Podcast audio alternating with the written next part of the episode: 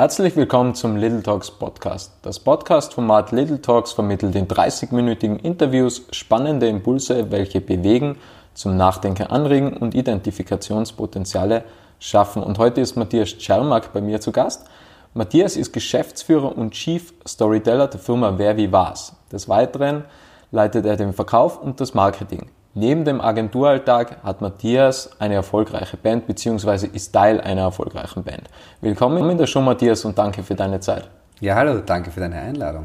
Matthias, möchtest du dich ganz kurz einmal vorstellen? Du hast mich eh schon gut vorgestellt. Also ich bin Matthias Czermak. Ich habe Wer wie was gegründet, gemeinsam mit Fridolin Brandl, der auch gerade am Weg hierher ist, nach Wattens. Ähm, und Wer wie was beschäftigt sich hauptsächlich damit, äh, Zugang zur Komplexität zu schaffen. Das heißt, es gibt ur viele Themen jetzt, die alle urkomplex sind und die Frage ist einfach, was machen wir damit? Fürchten wir uns vor denen oder finden wir Wege, sie so aufzubereiten oder so sie zu erzählen, dass die Leute wieder einen Spaß dran haben, was Neues zu entdecken? Weil ich finde, darum soll es ja gehen. Wenn ein neues super Device oder eine Software rauskommt oder irgendwas oder eine, eine neue Art zum Arbeiten rauskommt, dann sollte man nicht uns davor fürchten, sondern sagen wir sagen, yeah, cool, da kommt was Neues und ich mag es gern kennenlernen. Und das ist natürlich total schwierig, weil die Leute oder alle, wir alle überflutet werden mit Dingen. Und da hilft dann halt sowas, was wir machen, so eine kleine Geschichte oder eine nette Zeichnung, um, um ein Interesse zu schaffen an dem Thema. Und damit beschäftigen wir uns. Und ich bin ja jetzt auch da, wie du weißt, weil wir morgen auch ein Event hier haben. Und da werde ich zum Beispiel über das Thema Storytelling reden, im B2B-Kontext muss ich allerdings dazu sagen. Also wir sind hauptsächlich eine B2B-Firma, sprich die meisten Themen, die zu uns kommen, sind jetzt nicht der neue Schokoriegel von der Schokoriegel GmbH, sondern es sind halt irgendwelche Maschinen oder Lösungen oder es ist auch Swarovski zum Beispiel oder interne Themen. Ja, das ist unsere Hauptspezialisierung sozusagen. Was macht denn eine gute Geschichte aus? Also in, kommt darauf an, in welchem Kontext man das sieht. Also in dem Kontext von uns geht es ja darum, dass man irgendein Thema, so wie ich es vorgesagt habe, ja vorstellen soll. Ja? Also ich weiß nicht ob ihr genau wisst, was wer wie was macht, aber wir machen hauptsächlich so Erklärvideos, die so in ein, zwei Minuten ein Thema vorstellen. Und da ist eigentlich das Erklären gar nicht so wichtig, sondern vorgelagert einmal überhaupt ähm, das Herz zu öffnen für ein Thema. Ja? Also sprich, eine Relevanz herzustellen. Das kann man eigentlich am besten machen, indem man eine Geschichte erzählt oder einen Punkt erzählt, wo derjenige, der zuhört, sich irgendwie betroffen fühlt, wo er dann sagt, ha, aha, was ist das? Aha, ich weiß zwar nicht, was es ist, aber es ist wahrscheinlich was für mich. Es ist irgendwas für mich, das ist interessant. Aha, es betrifft mein Problem. Ah, da hat ja, das drückt mich. Ja.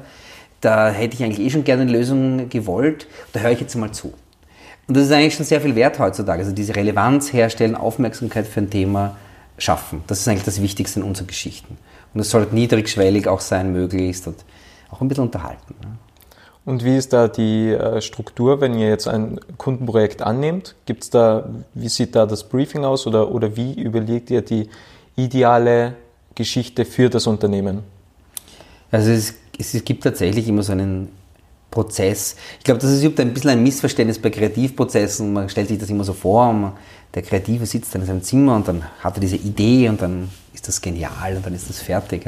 Aber Kreativprozesse sind ja auch, äh, ein Teil von Kreativprozessen ist ja auch Informationen zu strukturieren und einmal selbst für sich das Ganze zu ordnen, auch als Kreativer. Und da haben wir einfach so einen Fragebogen, den unser Kunde mal kriegt, in, wie wir, wo er quasi mal auch ein bisschen seine eigenen Informationen uns so liefern müssen, dass wir sie mal verdauen können. Weil wir haben mit dem Thema noch nie was zu tun gehabt. Ja? Wir wissen nicht, was das ist. Ja? Wenn das jetzt irgendein Autonomous Driving Projekt ist, ja okay, ich weiß, das Ding wird irgendwie alleine rumfahren, aber was das Spezielle daran ist, keine Ahnung. Ja?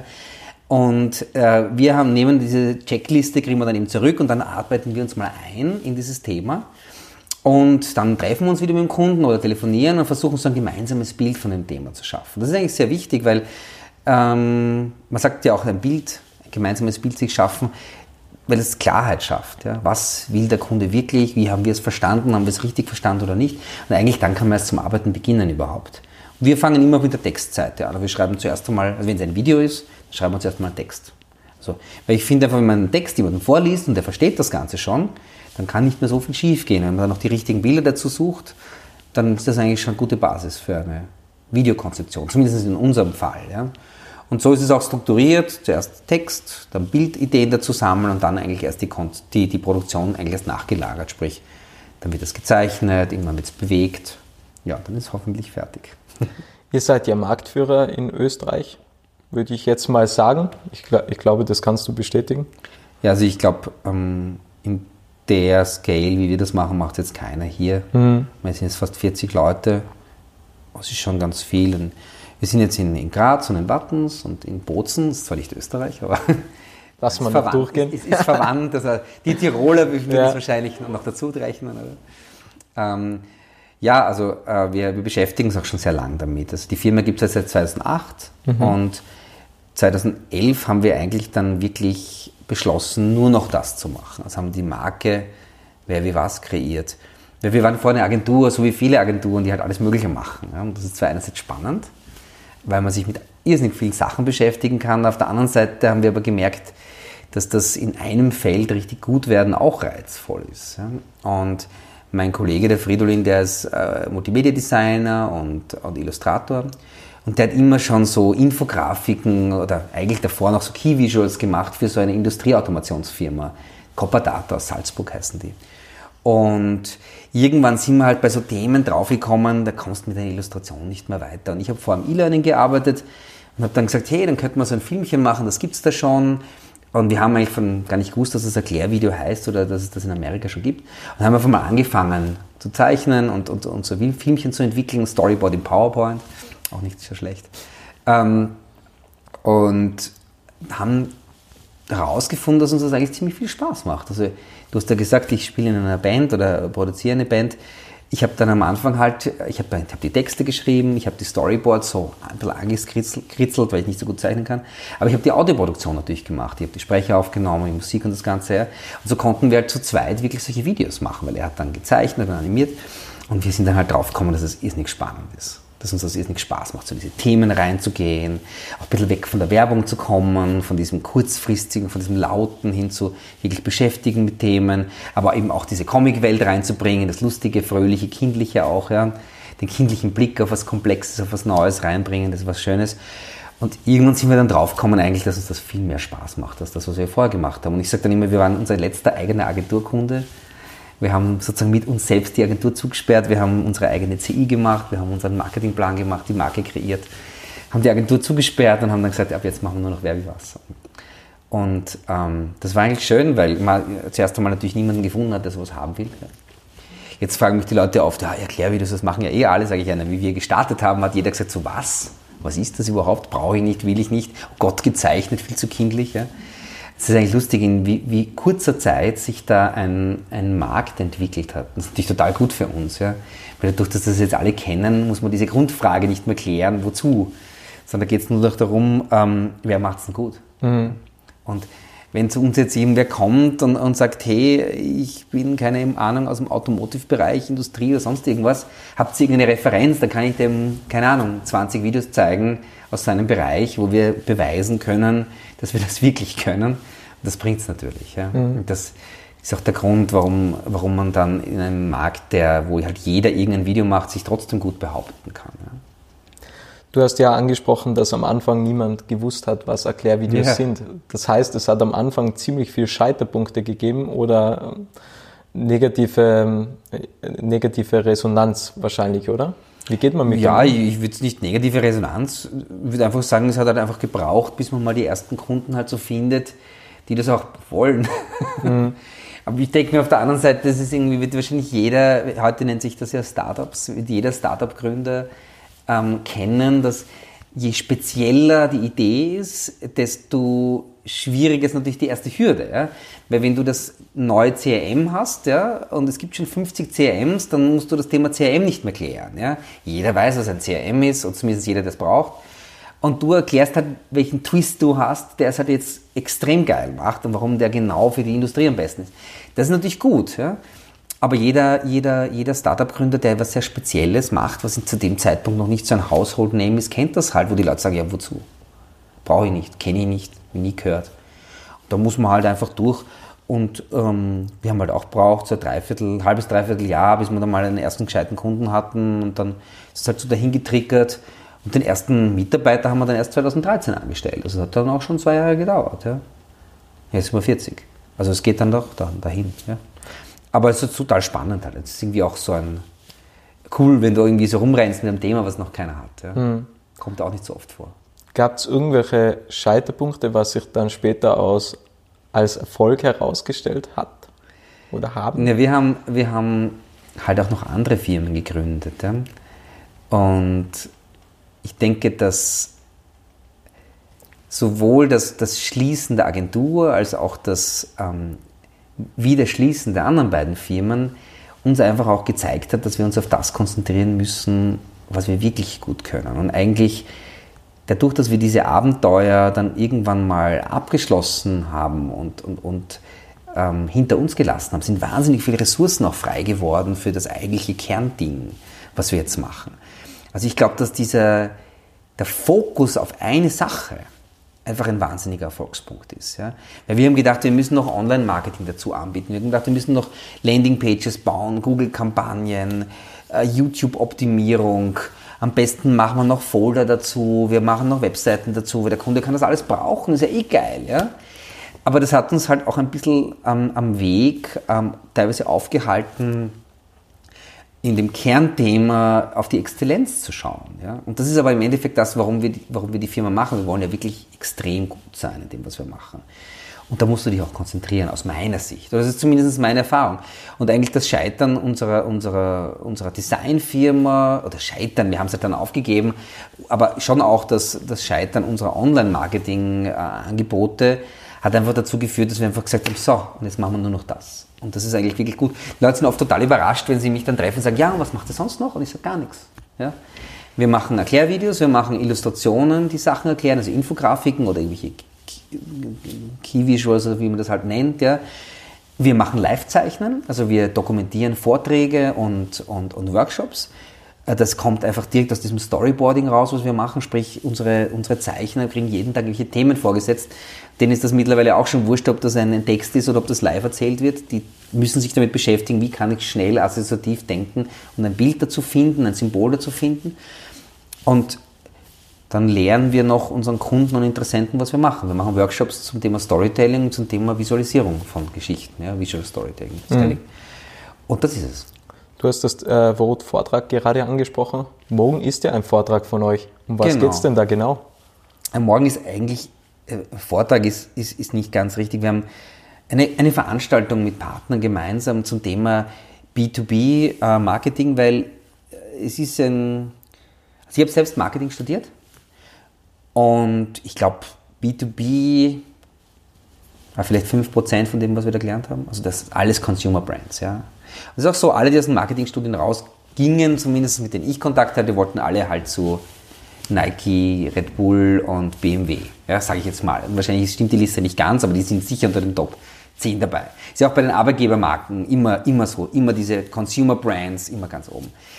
Aber wenn man sich anschaut, was wir eigentlich für Firmen in Österreich haben, die wirklich hier ansässig sind wirklich hier was machen, schaut das Bild ja komplett anders aus. Ja? Wir haben ja eigentlich diese ganzen, wir haben nicht eigentlich, wir haben diese ganzen Hidden Champions, Industriefirmen, Spezialisten und sonstige Dinge, die in irgendeinem Feld Weltmarktführer sind. Die kennt aber keiner. Und für die gibt es kaum Veranstaltungen eigentlich. Ja? Also die Marketingleute, die in diesen, in diesen Firmen sind, die typischerweise unsere Kunden sind, die gehen halt dann auch auf irgendwelche Mixed-Veranstaltungen. Ich meine, ich liebe zum Beispiel das 15 Seconds Festival in Graz und es hat auch einen großen B2B-Anteil, aber es gibt es ist halt einfach auch eine B2C-Veranstaltung trotzdem. Und das ist eben, wir machen jetzt eben mit, mit einer Online-Marketing-Agentur, weil das eben doch eine gute Ergänzung ist, aber die machen eben auch das, was sie machen, richtig gut.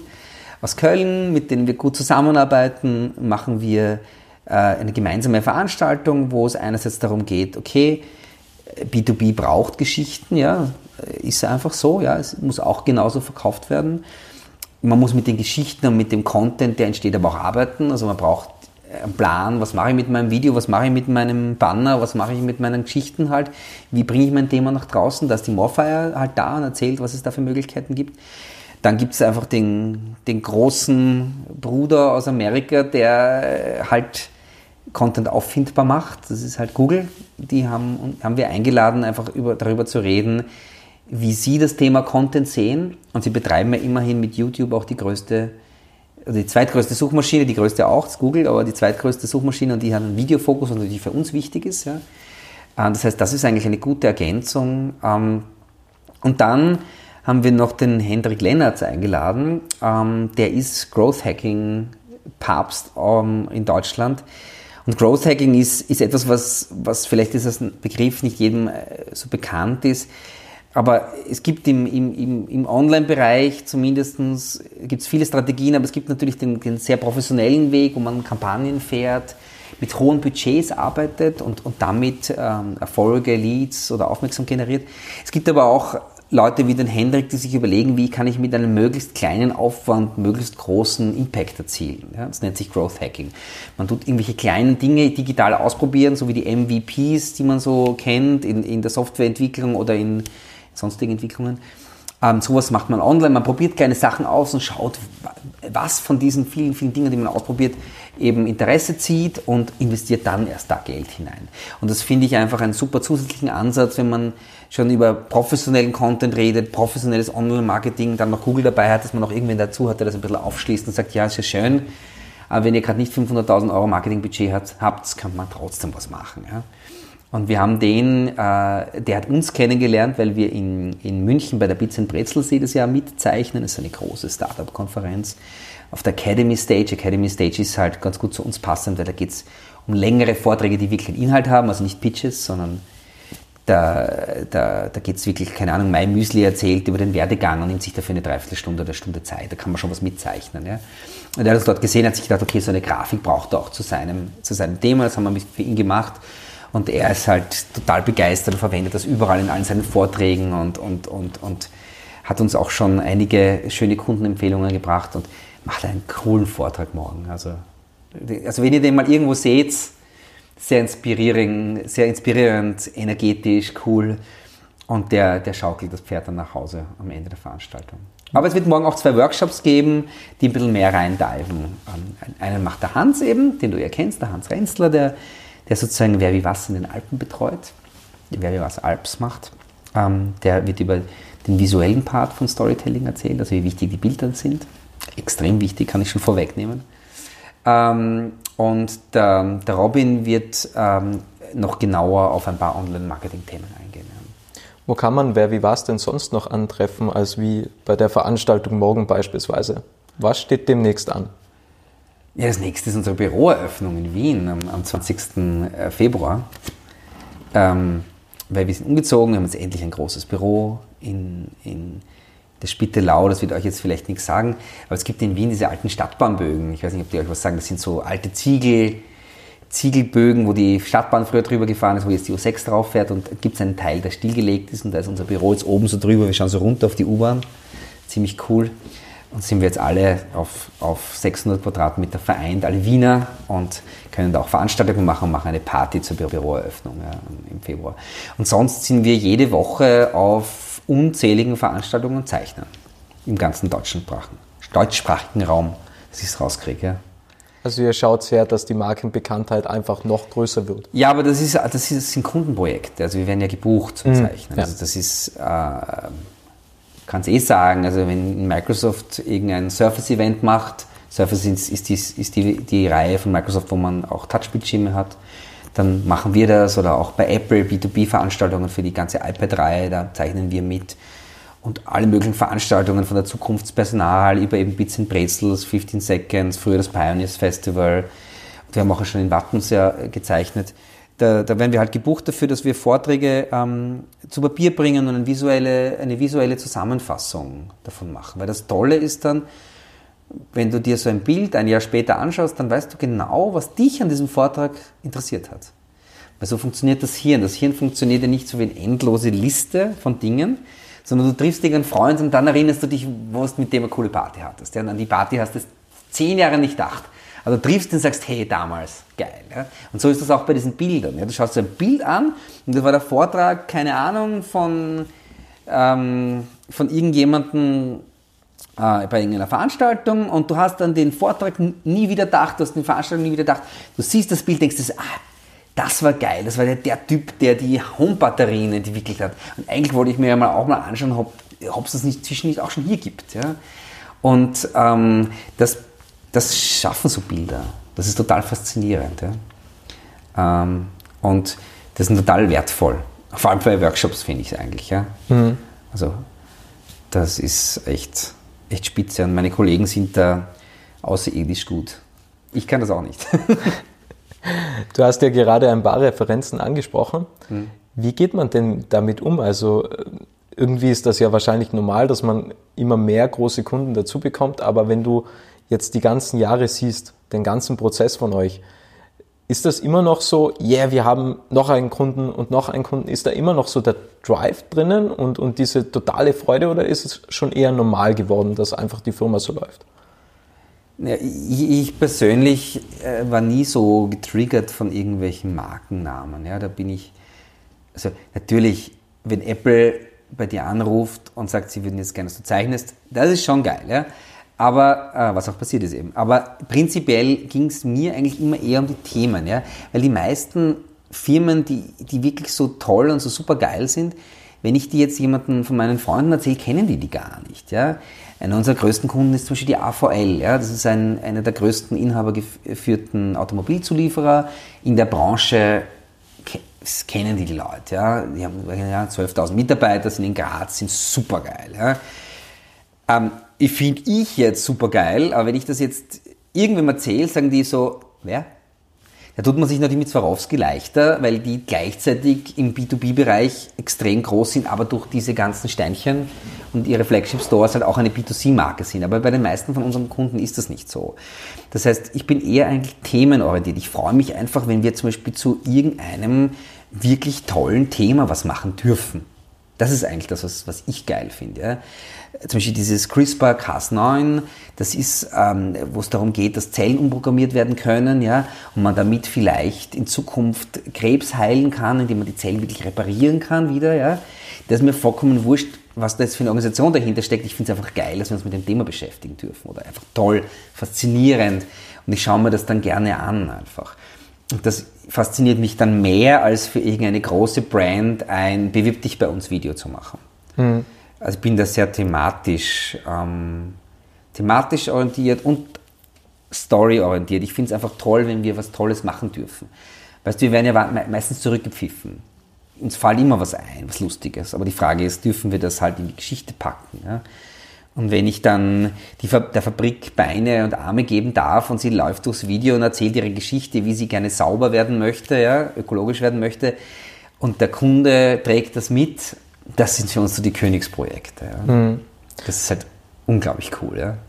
Du hast gerade angesprochen, dass du ein sehr thematischer Typ bist. Ja. Ich würde jetzt gerne mal zu dir privat äh, überschwenken, zu deiner Band. Jetzt, jetzt wird spannend.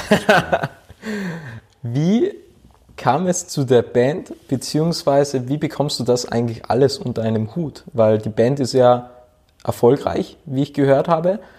Wie, wie kommt sowas? Und, und ich meine, die Band würde nicht von heute auf morgen wahrscheinlich erfolgreich, sondern das, das erfordert ja jede Menge Zeit wahrscheinlich. Wie machst du das? Ja, in Wirklichkeit kann man das auch nur bis zu einem gewissen Grad machen. Also jetzt aktuell ist es eh so, dass, dass es sich nicht mehr so wirklich ausgeht. Aber einer der Hauptgründe, warum ich mich überhaupt selbstständig gemacht hat, habe, war, dass ich das eben machen kann. Ich habe immer schon Musik gemacht, ich habe immer schon in Bands gespielt. Aber mir war dann irgendwann äh, zu einem gewissen, ich habe dann, dann bei Sony Music gearbeitet äh, eine Zeit lang. Und mir war dann schnell klar, okay, ich möchte das nicht als Job, ich möchte die Musikbranche nicht als Job machen. Das ist nicht das, ist nicht das warum ich Musik mache. Ich mag Musik für mich machen, weil mir das Spaß macht. Und dann war aber klar, auch wenn ich da eine gewisse Sache erreichen will, vom, einfach vom Eigenanspruch, gar nicht so sehr jetzt von, ich möchte jetzt Rockstar werden oder irgendwas, dann brauche ich dafür auch eine gewisse Zeit. Und wenn man jetzt in einem fix angestellten Job ist, hat, hat man einfach nicht diese Möglichkeit, weil du, du bist halt dann 40 Stunden im Büro. Ja? Du kannst nicht einfach sagen, ha, heute ist nichts zu tun, ich gehe nach Hause, ich gehe ins Studio. Ich meine, vielleicht bei manchen Jobs schon, aber nicht so einfach. Und da war eine wichtige Überlegung von mir, dass ich gesagt habe, okay, wenn ich selbstständig bin, dann kann ich mir das selbst einteilen. Wenn ich mal nichts zu tun habe, dann mache ich Musik und wenn ich viel zu tun habe, dann halt nicht. Und habe dann ähm, in der Anfangszeit ähm, das auch gemacht, habe ein, ein, so ein Solo-Album gemacht, das ist auch gut, ganz gut gelaufen und habe dann irgendwann beschlossen, okay, aber jetzt würde ich es dann doch gerne ein bisschen professioneller machen und habe dann so in meinem Umfeld geschaut, was ich so für Musiker kenne und die Stefanie ist einfach eine großartige Sängerin und ich habe sie einfach gefragt, ob sie mitmachen will und wir haben dann ein Album gemeinsam gemacht und dann ist das tatsächlich ziemlich gut angekommen. Also wir äh, Conera heißt das Projekt, also man kann es eh sagen, wir waren, wir waren Artist of the Week bei FM4, das ist für viele österreichische Bands ein, ein Ritterschlag, ja, das kriegt man nicht so leicht. Wir waren in den Jahrescharts, wir waren in den FM4-Charts, wir waren auf der Sound Selection, wir waren für den Austrian Music Award nominiert und äh, waren in Mexiko auf Tour, haben jetzt drei Alben gemacht. Ähm, das dritte Album, ich habe jetzt einfach keine Zeit mehr live zu spielen, muss ich einfach zugeben. Das heißt, wir haben jetzt gar nicht mehr live gespielt. Aber mein, da war zum Beispiel auch ein Artikel in der, in der Krone und im, im Kurier und in all diesen Dingen. Also ist schon ziemlich cool. Ähm, aber das Ziel war hier nie jetzt irgendwie besonders erfolgreich zu werden, sondern so eine gewisse, so einen gewissen Grund, Grund, ähm, also eine gewisse Qualität einerseits zu erreichen und dann so ein bisschen einen Grundrespekt von den anderen Musikern zu bekommen, dass die Leute sagen, hey, das ist cool. Aber darüber hinaus hätte ich das jetzt nie betreiben wollen. Ich würde es nicht, ich würde es nicht von leben wollen oder sowas. Ja. Mhm. Aber es ist einfach toll, wenn man ein Hobby macht. Und ich glaube, das kann jeder bestätigen, der ein Hobby hat, wenn man dann ein gewisses Level damit erreicht. Ja. Wenn du Tennis spielst und du darfst dann bei irgendwelchen kleinen Turnieren mitspielen, ist einfach wahnsinnig geil. Ja. Und ähm, so ist halt mit der Musik auch, wenn du dann auf deinem Lieblingssender gespielt wirst, ist es einfach toll. Ja. Aber das ist es auch. Also für mich bin damit mehr als happy. Aber es gibt eine wunderschöne Schallplatte aktuell und die könnt ihr bestellen auf Amazon, wenn ihr wollt. Oder auf Spotify anhören. Vielleicht einfach. Den Namen nochmal sagen? Conea K-O-N-E-A, Abstand R-A. Was man bei dir total raushört, die totale Leidenschaft. Also egal, ob Musik oder wer wie war es, einfach die totale Leidenschaft. Wie ja, geht, das ist wichtig. Wie, wie geht es denn in Zukunft weiter? Also wo siehst du dich, wo siehst du die Band und wo siehst du Wer wie was in, in drei, vier Jahren? Was sind die Ziele? Also bei Wer wie was, wir arbeiten total stark daran, an der Qualität eigentlich. Ja. Also es gibt jetzt keine Wachstumsziele. Ich meine, wir sind jetzt 40 Leute. Was will ich jetzt? Will ich jetzt 200 Leute haben? Ja, natürlich, wenn wir jetzt Investoren hätten, die irgendeine Wachstumsrate äh, brauchen, Fein, haben wir nicht. Brauchen wir nicht. Das heißt, ich finde einfach, ähm, dass, dass das Schönste ist, wenn ich das Gefühl habe, dass unsere Arbeit einfach exzellent ist. Ja? Wenn ich sage, dass die Videos nicht nur tollen Inhalt haben, toll verständlich sind, sondern auch auf, auf einem kreativen Level äh, Champions League sind. Da gibt es einfach wahnsinnig viel noch zu schaffen. Also wir arbeiten, wir haben das Team stark umgestellt in den letzten ähm, eineinhalb Jahren. Und wir haben jetzt ein wirklich exzellentes Team. Also jeder, der bei uns arbeitet, ist wirklich extrem gut, lege ich, lege ich meine Hand ins Feuer. Ja.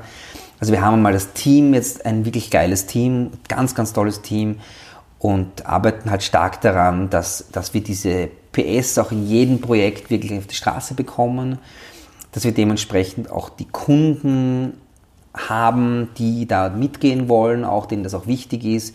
Also wir, wir sind auch kein Billiganbieter, ja, und wir versuchen das auch gar nicht, sondern ich sage einfach, es ist einfach, geht um Kommunikation, auch darum, dass das einfach wirklich gut ist, dass man die Themen ernst nimmt, dass man auch die Menschen, denen das dann erzählt wird, ernst nimmt. Und da kann man nicht einfach irgendwas machen, was jemand in einer Stunde runterschreibt und dann mit irgendeinem Tool durchanimiert und das ganze Ding ist irgendwie in acht Stunden fertig. Das ist nicht das, worum es da geht.